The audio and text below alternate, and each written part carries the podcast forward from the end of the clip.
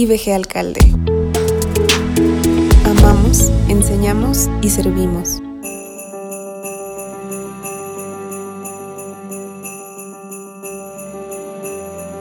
Lucas capítulo 9 Este capítulo, al igual que los otros, contiene muchos temas y espero los disfruten en su lectura diaria.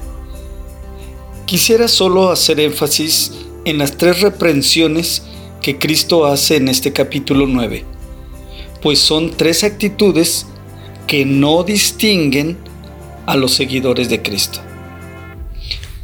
La primera reprensión es hacia los celos.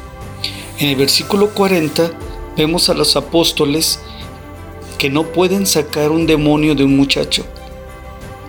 Y en los versículos 49 y 50, esos mismos apóstoles, cuando vieron a un hombre que no era de su grupo echar fuera demonios, le dijeron que no lo siguiera haciendo.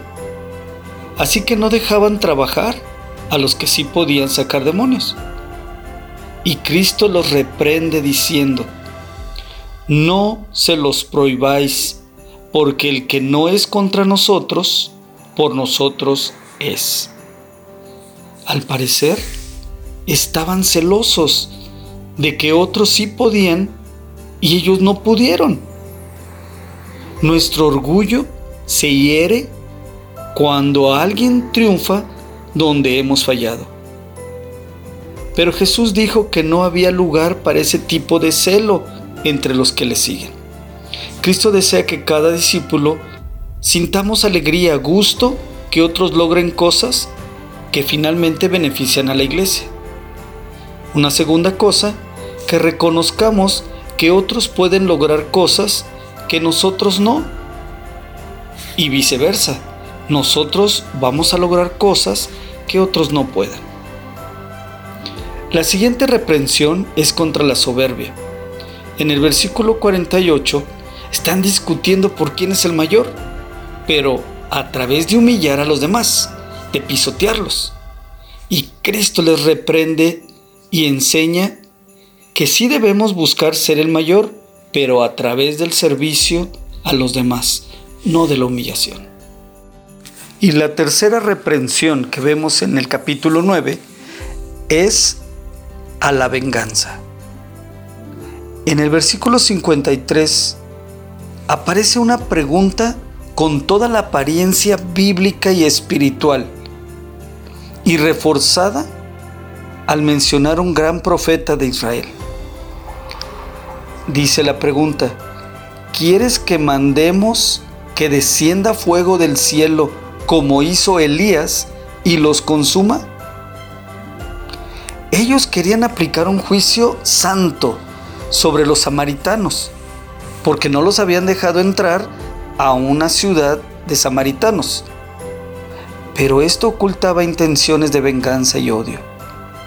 Muchos años atrás, cuando el rey de Asiria invadió al reino del norte, o sea, Israel, permitió la mezcla de judíos con asirios, dando inicio a los samaritanos y también dando inicio a un nuevo odio entre estos y los judíos de raza pura.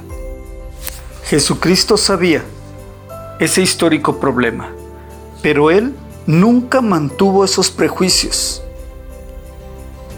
y envió mensajeros para preparar las cosas en una aldea de samaritanos. Sin embargo, cuando ellos rechazaron a Jacobo y Juan, estos no solo quisieron sacudir el polvo de sus pies, quisieron venganza, recordando que eran sus enemigos, que era la gente que ellos despreciaban. Y aparte en ese presente no los dejaron entrar. Entonces quisieron que cayera fuego del cielo sobre esa gente. Y todavía le ponen un tinte de espiritualidad, así como Elías. Solo quiero recordarles que este profeta no lo hizo por deseos personales y ocultos, sino para que el rey Ocosías y sus siervos en verdad le dieran la gloria a Dios.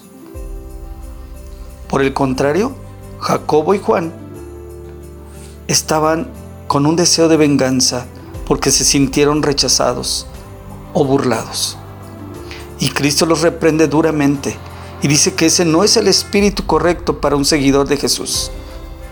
Les dice y les aclara que no venimos a destruir a la gente, venimos a salvar a, a esas personas. Cuando otros nos rechazan o se burlan, quizás también sintamos lo mismo que ellos.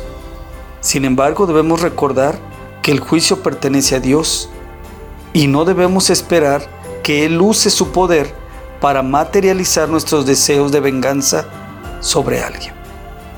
Que tengan una hermosa semana y sigamos adelante con nuestras lecturas. Amamos, enseñamos y servimos. IBG Alcalde